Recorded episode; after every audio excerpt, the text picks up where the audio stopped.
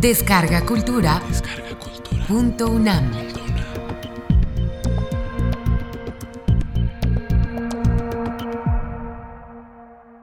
El poema de largo aliento. Corostiza y paz. Curso impartido por el maestro Eduardo Casar durante abril de 2014 en la sala Carlos Chávez del Centro Cultural Universitario, dentro del programa grandesmaestros.unam. Módulo 2. Lectura y análisis de Muerte sin fin. Tercera parte. Hay algo que a mí me gustaría eh, reiterar, y es el hecho de que siendo un poema de largo aliento, donde Gorostiza sigue su idea de que la poesía y la arquitectura se amamantan de los mismos pechos, así dice, en notas sobre poesía, y que por lo tanto hay que fijarse en la composición, tanto espacial como dinámica del poema. Con composición espacial se refiere a cierta unidad de forma y a ciertas simetrías. Por ejemplo, el poema está dividido en dos partes. Termina la primera parte con una canción que está hecha en octosílabos con rima consonante, como rescatando para eso los tonos de la poesía popular. Los poetas de la generación del 27, como García Lorca, por ejemplo, en España, y los poetas del grupo de contemporáneos, no fueron ajenos al estudio de la poesía popular, de las formas populares o de las formas tradicionales. En Nostalgia de la Muerte, por ejemplo, Javier Villaurrutia va escribiendo sus poemas, Nocturno de la Estatua, Nocturno del Sueño, etc. Y luego hace una décima muerte, escrito en décimas, es decir, estrofas de diez versos, octosílabas con rima. García Lorca, bueno, junto a Poeta en Nueva York, que es un libro con mucha impronta surrealista, también hace el romancero gitano, por ejemplo. Entonces es muy interesante ver que a la hora de escribir sus poemas, digamos, personales, no desdeñan las formas más vanguardistas y más sueltas, pero tampoco las más tradicionales. A pesar, pues, decía, de estas simetrías que tiene en la composición, el poema de Muerte sin fin, es un poema como un poema diáspora. Podríamos aislar varias partes del poema y considerar los poemas completos. Un poco como si fueran las canciones para cantar en las barcas. A veces me dan ganas de llorar, pero la suple el mar. Ese es uno que no leí y que es buenísimo. Tenemos varias partes en el poema donde podría ser un poema completo. Un ejemplo es cuando habla de las palabras nunca aprendidas pero nuestras que ocupan con sus huecos nuestras frases despobladas. ¿Recuerdan? Eso de las palabras que tenemos en la punta de la lengua pero que no logramos expresar. Podría ser un poema completo. Entonces, no es un poema, digamos, que lleve la misma rigidez casi herreriana, para referirnos a estilos arquitectónicos, de el primero sueño, sino que de pronto cuando habla del insomnio, cuando habla de las palabras nunca dichas, puede eso constituir un poema completo. Claro, como está dentro de la estructura de la silva, como está dentro de la selva de este poema largo, de esta reserva ecológica que tendría que ser muerte sin fin, como lectores buscamos la unidad. Pero nosotros también como lectores tenemos el derecho a aislar las partes que nos gusten y a memorizarlas y a darles las significaciones que se nos ocurran. Cuando apareció lo de Oh inteligencia, soledad en llamas, helada emanación de rosas pétreas, oh, inteligencia, páramo de espejos, yo en mi primer lectura se lo atribuía a mi propia inteligencia, no se lo atribuía a la que intencionadamente coloca Gorostiza. Y así podemos hacer con muchos versos. Podemos quedarnos para uso personal, para uso propio, con muchos versos que nos parezcan importantes para nosotros. ¿Por qué? Porque un poema no tiene un solo significado, sino que tiene múltiples significaciones.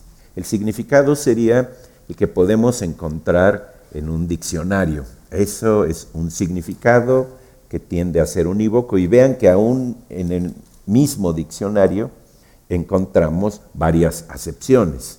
Buscamos gato y nos lo encontramos como aparato para elevar coches, como felino, como juego en el que siempre pierden los abuelos con los nietos, o como eh, sirviente, incluso dentro del uso mexicano. Estas acepciones serían el equivalente un poco a las significaciones. Nosotros al ir leyendo el poema podemos encontrar ciertas significaciones, como lectores vamos atribuyéndole significaciones. Alguien me preguntaba una vez cuál es la diferencia entre la poesía y el poema. Es interesante porque actualmente le llamamos poema a que, al artefacto verbal, a este constructo que está aquí en la página, al texto. El poema es lo que hace el escritor y la poesía es lo que hacemos nosotros a la hora de leerlo, de leer el poema. Es decir, para nosotros un poema puede tener o no poesía. No es que la tenga de por sí. Para mi mamá este poema no es poema. Su umbral de poesía llegaba Pasó con su madre, qué rara belleza, qué rubios cabellos de trigo garzul, de Amado Nervo, y cuando yo comencé a escribir mis primeros poemas, se los enseñaba y me decía, ah, están muy bien, porque pues me quería mucho, pero decía, pero creo que les falta como que rimen, ¿no? Es decir, para su umbral, para su concepto de poesía, una condición sine qua non, sin la cual no era poesía, era la rima consonante que es una actitud muy frecuente. En el momento que uno pide que eh, hagan un poema, la primera reacción va a ser comenzar a buscar rimas consonantes. ¿Por qué? Porque durante mucho tiempo, hasta el modernismo, es decir, hasta los años anteriores a los poemas de contemporáneos, la poesía siempre llevaba rima. Uno puede datar un poema incluso por ese elemento. López Velarde, que es de una audacia extraordinaria en sus imágenes y que tiene unas imágenes muy, muy complicadas, casi tan complicadas como algunas de Gorostiza, es un poeta muy barroco, siempre conservaba de cualquier manera la rima consonante. Después del modernismo, cuando entran las vanguardias, uno de los elementos que hace la vanguardia es darle un lugar relativo a la rima. La rima la podemos utilizar cuando la necesitamos, pero también se nota muy bien cuando la estamos forzando, cuando estamos rimando nada más porque hay que rimar. Eso es lo que se llama un ripio. Hasta en Borges encontramos ripios. Borges en el poema El Golem dice en una parte, y entonces miró el vaso, miró la soga y salió apresuradamente de la sinagoga. ¿Qué tenía que hacer una soga ahí? Nada, lo único que tenía que hacer era rimar con sinagoga. Entonces ahí advertimos un ripio, es decir, una necesidad externa y no necesariamente que surja como la savia a través del tallo de los versos, por la necesidad orgánica del poema. Pero esto lo digo porque a la hora que yo voy en realidad como desmenuzando el poema, hay partes que no desmenuzo, no lo voy haciendo verso por verso, como así lo pueden tener ustedes en la prosificación que hace Arturo Cantú en La Red de Cristal, publicado por la UAM, creo que es una coedición con la UNAM, no me acuerdo, sino que hay partes que para mí resultan también, digamos, como zonas indeterminadas. No les puedo atribuir una significación a veces de orden conceptual, sino que hay cosas que siento yo que Gorostiza hace, como otros poetas de su generación, también por razones de sonido. En la última estrofa que nos quedamos, por ejemplo, cuando Dios está organizando este caos y eh, mezclando en la insistencia de sus ritmos, planta, semilla, planta, planta, semilla, planta, ahí alguien que estuvo aquí me comentaba que para él eso le aludía un poco a lo que habíamos comentado de la definición de poesía en las notas de poesía de Gorostiza, de que concebía la poesía como una especulación, como un juego de espejos, donde las palabras puestas unas frente a las otras o unas junto a las otras creaban resonancias, reespejancias, vamos a llamarles, crear una especie de reflejos múltiples que sirven para ver adentro de uno mismo.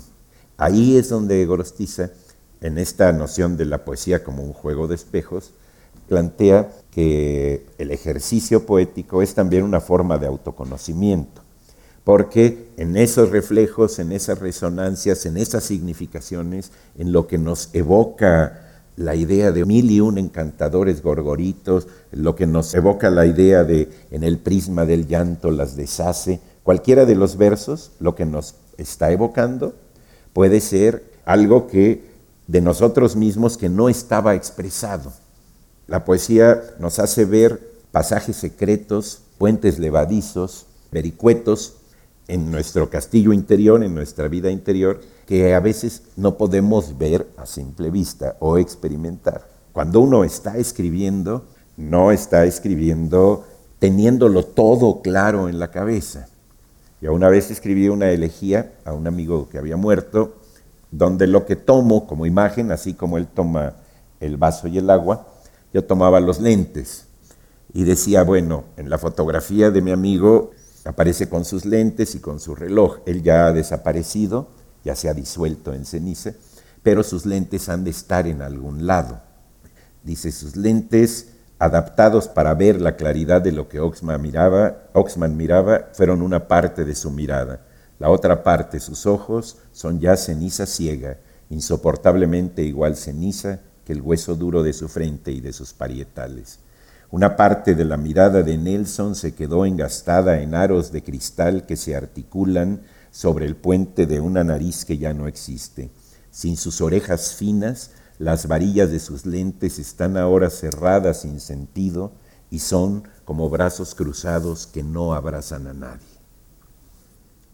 En el momento que yo pensaba en los lentes y pensaba en los lentes guardados, pensé, bueno, sin ese sostén de ese rostro, ya estas varillas están cerradas y ahí por el puro imaginación de cómo se cerraban, se me ocurrió la idea de los brazos cruzados. Y la idea de los brazos cruzados me llevó a la afirmación de que los brazos cruzados no abrazan a nadie. Incluso en las cuestiones de proxémica, nosotros sabemos que cuando alguien está con los brazos cruzados, está creando alambre de púas, ¿no? Para crear distancia, las distancias que uno necesita. Pero esto lo menciono para, a la hora de estar escribiendo el poema, en ese gerundio de estarlo haciendo, yo sabía a dónde iba a llegar, pero no sabía que esto iba a aparecer. Esta imagen que a mí me gusta mucho, que si no fuera mía la alabaría todavía más, apareció por esa especulación, por ese juego de espejos, por ese poner las palabras unas frente a las otras. A la hora de hablar de poesía, yo siempre insisto que hay que ejercerla. Es decir, aunque uno no quiera ser poeta, hay que ver qué se siente escribir un poema para sentir realmente el agua del lenguaje, para sentir qué se siente nadar. Nosotros en las fiestas bailamos por el gusto de sentir a nuestro cuerpo en movimiento. No lo hacemos con la intención de que nos vea alguien del ballet Bolshoi o de Broadway o del ballet de Amalia Hernández y nos contrate, sino por el gusto de sentir a nuestro cuerpo en movimiento. Pero no nos damos el derecho a sentir esa parte invisible de nuestro cuerpo, que es el lenguaje en movimiento. Decimos, no, eso yo no, yo soy este ciudadano de segunda, eso lo hacen los escritores. No, hay que hacerlo. ¿Cómo hacerlo? Simplemente con la idea que uno tenga de poema, comenzar a escribir el poema, conversarlo, compartirlo con alguien más de nuestros amigos, nunca de nuestros enemigos, que le guste también escribir y ver qué pasa. Se siente muy bien. Nadie tiene derecho en una fiesta a decirnos, oiga, usted por favor siéntese, porque baila muy arrítmico.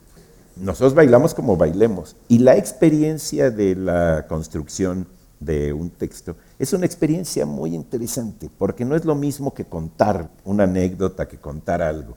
Puede uno elegir el formato de un poema porque le guste la poesía y le gusta explorar los juegos del lenguaje, las correspondencias, las imágenes, pero puede simplemente también contar una historia, contar un sueño, contar una anécdota, un recuerdo, inventado o no. Y en el momento de ir escribiendo, van a sentir ese juego de espejos, ese gerundio. Si uno dice era un amanecer dorado o era un amanecer amarillento, no es lo mismo. El dorado tiene un pulimento determinado, tiene una textura, tiene una continuidad, da reflejos, pesa de otra manera. En cambio, la palabra amarillento tiene cierta ictericia, hay una cuestión medio hepática, hay una serie de resonancias en cada palabra que hace que precisamente no existan los sinónimos exactos, las equivalencias A igual a. En el mundo de las palabras concretas no existen así. Con esto quiero decir también que mi comentario no pretende para nada decir, bueno, esta es la lectura correcta. Yo no creo que haya una lectura correcta. Puede haber un experimento en el colisionador de hadrones para buscar el bolsón de Higgs que sí sea el correcto. Y por la vía experimental podemos ver si nuestra teoría funciona o no funciona. En este caso no, no hay un correcto. Es simplemente, digamos, un divertimento intelectual de irse deteniendo en algunos elementos eh, que para mí, a los que yo les atribuyo X significación, algunos recuerdos, algunos enlaces, algunas intertextualidades. Pero no pretendo este, hacer un equivalente conceptual del poema en una exposición, ni que las ideas que me surgen a mí a partir de un verso sean la meta del planeta, del planeta poema que estamos viendo. Las metáforas tienen una característica. Cuando uno haya una metáfora que le gusta, no dice, oh, qué hermosa metáfora. Por lo general dice uno, sí es cierto, así es. Hay una como sensación de certeza, hay un grado de carácter intelectual en eso. Es lo que yo llamo la metáfora. Cuando una metáfora nos pega, decimos, es una metáfora, porque sí es cierto, así es, yo lo avalo, este, voto por ella, etc. Les decía la cuestión del poema y la poesía, porque, por ejemplo, puede haber un poema muy bueno que para nosotros no sea poético. Cada uno de nosotros tenemos nuestro concepto acerca de qué es poético, acerca de qué es bello, acerca de qué es novelístico, acerca de qué es una narración cinematográfica buena. Cuando uno estudia cuestiones de teoría literaria, lo que hace es simplemente allegarse más elementos, más preguntas, para dilucidar la propia concepción que uno tiene. El poema puede estar ahí, el artefacto poético estar ahí, y para mí no ser poético. Por ejemplo, un poema en alemán de Rilke, para mí, si yo lo veo así en alemán, no es poético porque no entiendo ni her de alemán. Eh, claro, traducido ya puede ser poético. Pero estoy exagerando el ejemplo para decir, bueno, ahí está el texto y ese es el poema, y ese es el poema, poema. Bueno, sí, pero para mí no es poético, no lo encuentro lo poético. No sé ni cómo se pronuncia. Porque mis mecanismos de interpretación no dan como para encontrarle eso. Estábamos en la tercera estrofa de las tres que vimos, cuando al impulso didáctico del índice, oscuramente, op los apostrofa a los elementos de ese caos, distribuye los mundos en el caos y va creando el mundo y saca de ello cintas y cintas de sorpresas. Se supone que es ahí el creador Dios o Dios y la sabiduría, sea un comité, sea, etc. Y aquí vamos con la estrofa 4 que en el ejemplar que les digo de Gorostiza se llama el dolor. El primero que habíamos visto era el yo individual, luego Dios, luego el universo, cuando el tiro prodigioso de la carne que aún a la alta nube menoscaba, y termina con su desbandada pólvora de plumas, la alusión a la fiesta de Metepec. Y ahora vamos con la estrofa que comienza, mas en la médula de esta alegría no ocurre nada, no. El yo individual, Dios, que es cuando hace la relación paso Dios, alma, hombre, y luego el universo y ahora el dolor. Así le puso lo del dolor. Lo leo. Mas en la médula de esta alegría no ocurre nada, no. Solo un cándido sueño que recorre las estaciones todas de su ruta tan amorosamente que no elude seguirla a sus infiernos. Ay, y con qué miradas de atropina, tumefactas e inmóviles, escruta el curso de la luz su instante fúlgido en la piel de una gota de rocío. Concibe el ojo y el intangible aceite que nutre de esbelteza la mirada. Gobierna el crecimiento de las uñas y en la raíz de la palabra esconde el frondoso discurso de ancha copa y el poema de diáfanas espigas. Pero aún más, porque en su cielo impío nada es tan cruel como este puro goce, somete sus imágenes al fuego de especiosas torturas que imagina, las infla de pasión, en el prisma del llanto las deshace, las ciega con el lustre de un barniz, la sutura de odios purulentos, rencores zánganos como una mala costra, angustias secas como la sed del yeso, pero aún más, porque inmune a la mácula, tan perfecta crueldad no cede a límites, perfora la sustancia de su gozo con rudos alfileres. Piensa el tumor, la úlcera y el chancro que habrán de festonar la tez pulida. Toma en su mano etérea a la criatura y la enjuta, la hincha y la demacra, como a un copo de cera sudorosa, y en un ilustre hallazgo de ironía la estrecha enternecido con los brazos glaciales de la fiebre. ¿Quién es quien hace esto? Acuérdense que uno de los problemas que tenemos en Muerte sin fin es siempre ubicar al sujeto. El sujeto aquí es este creador, este demiurgo, esta inteligencia, esta dupla, este comité, este Dios que está creando todo. No ocurre nada. Bueno, está creando al mundo, está creando al universo, distribuye los mundos en el caos, pero pues no ocurre nada. Es decir, es una cosa como hecha por no dejar casi. Acuérdense que el buen candor que todo ignora, la ingenuidad del ánimo que se pone a soñar a pleno sol, había la posibilidad en la cuestión de la creación de que fuera un sueño o un ensueño o un momento, digamos, no muy concentrado. No es el momento, digamos, clásico en el que Dios dice, ah, voy a hacer esto, voy a hacer las plantas, voy a hacer la jirafa, le voy a alargar el cuello, voy a poner al rinoceronte para que los pajaritos tengan que limpiar el cuerpo de alguien. Es decir, no es una cosa, esta creación, como muy deliberada, sino más bien como algo hecho al pasar. Mas en la médula de esta alegría no ocurre nada, ¿no? Solo un cándido sueño, un cándido sueño. Otra vez la reiteración de el sueño y cándido, ingenuo, pueril, irresponsable, que recorre las estaciones todas de su ruta, es decir, de esta creación, pero incluso no elude seguirla, seguir esta ruta a sus infiernos.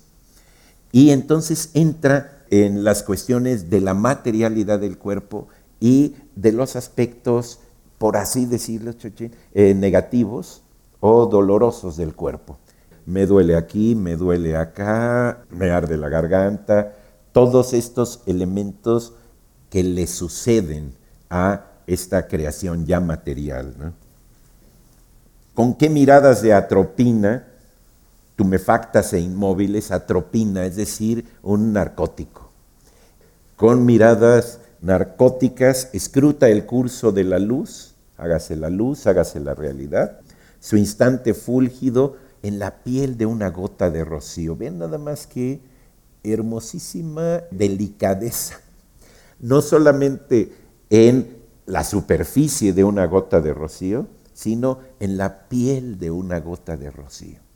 Y además, al ponerle piel a una gota de rocío, nosotros tenemos más simpatía con la gota de rocío porque la gota de rocío se animaliza o humaniza por lo de la piel, en la piel de una gota de rocío. Esa es una convocatoria a nuestro tacto.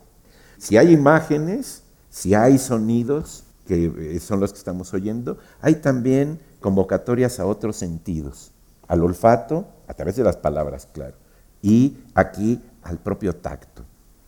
Concibe el ojo y el intangible aceite que nutre de esbelteza la mirada, gobierna el crecimiento de las uñas, es decir, todas las cuestiones de creación, y vean qué hermoso pequeño poema hay ahí, y en la raíz de la palabra esconde el frondoso discurso de ancha copa y el poema de diáfanas espigas. Vean la, geométricamente la eficacia de eso. En la raíz de la palabra está el frondoso, amplísimo discurso, mexicanos la vida nos tiene, de ancha copa, o el poema de diáfanas espigas, esa delicadeza, que además es muy bonito que el primer verso sea hacia arriba y luego el otro, el sostén, el tallo, sea precisamente el poema, como si todas las palabras del discurso social pudieran sostenerse en la delicadeza elástica, esbelta y resistente por eso de un poema. Pero aún más, porque en su cielo impío, vean qué curioso, en su cielo impío no tiene piedad. Nada es tan cruel como este puro goce. Está aquí eh, haciendo los mundos, distribuyendo las cosas, creando las materias, creando ya aquí el lenguaje, en la raíz de la palabra, la semilla de la palabra ya la puso, ya aparece aquí, pero hay ahí cierta impiedad, como la que tienen los niños. Los niños que agarramos a un pobre saltamontes y le quitamos las patas para ver este, si salta, a ver, salta. Y no lo hacemos por crueles, lo hacemos por investigadores, por una aspiración al SNI, le quitamos las alas, etc. Si uno lee, por ejemplo, Cartucho de Nelly Campobello, es la mejor configuración de una niña que ve a los muertos, ve a los fusilados y dice, ah, caray, yo ya me había encariñado con ese muerto, pero bueno, un día se lo llevaron, a ver si luego aparece otro. Y no lo dice porque sea una niña mala, pero sí logra un tono de esta impiedad, de esta incluso relativa crueldad que hay en los niños por inocentes. Pero aún más, somete sus imágenes al fuego de especiosas torturas que imagina. No dice somete sus creaciones, no dice somete sus criaturas, sino somete sus imágenes. Es decir, lo puede estar imaginando. A lo mejor el mundo no ha sido creado, sino que ha sido soñado o imaginado. En una de esas, Diosito se despierta y nosotros desaparecemos con todo y sale a Carlos Chávez. Pero esa es una idea muy interesante y aparece reiteradamente, ya la vimos aparecer. En el, la infla de pasión, en el prisma del llanto las deshace. Ese puro verso, vean el prisma del llanto. ¿Qué pasa con el prisma del llanto? Cuando nosotros comenzamos a llorar, todo se multiplica por eh, la lágrima el prisma del llanto las deshace. Una manera de multiplicar a la humanidad es este, llorar cuando uno la ve. La ciega con el lustre de un barniz, la satura de odios purulentos, esta parte de los odios a mí me gusta mucho, rencores zánganos, el rencor zángano, ¿no? La, la gente que tiene rencor es como si viviera con un zángano dando vueltas, esa especie de prisión a la que lo empuja a uno los rencores, ¿no? Angustias secas como la sed del yeso. No es angustias secas como si uno tomara un pedazo de yeso. Angustias secas como la sed del yeso. Esa imagen es una metáfora. El yeso no tiene sed, es una impertinencia semántica. Pero sin embargo, el yeso tiene esa capacidad de absorberlo todo y entonces la angustia seca como la sed del yeso. Después de rencores zánganos como una mala costra, dándole, dándole, dándole otra vez al rencor, volviéndolo a abrir. Pero aún más, porque inmune a la mácula, tan perfecta crueldad no cede a límites, otra reiteración de la crueldad de este creador. Perfora la sustancia de su gozo con rudos alfileres, casi como en un ejercicio de vudú. Está ahí perforando o de inyección. Piensa el tumor, la úlcera y el chancro que habrán de festonar la tez pulida. Eso es una barbaridad. ¿no? Como vamos viendo cómo nos toman, nos enjutan, nos hinchan, nos demacran el tiempo. Nos salen unas manchitas, etcétera, cada quien con su hipocondria, póngale el elemento ahí. Además, piensa el tumor, la úlcera y el chancro que habrán de festonar, de festonar como de adornar, la tez pulida.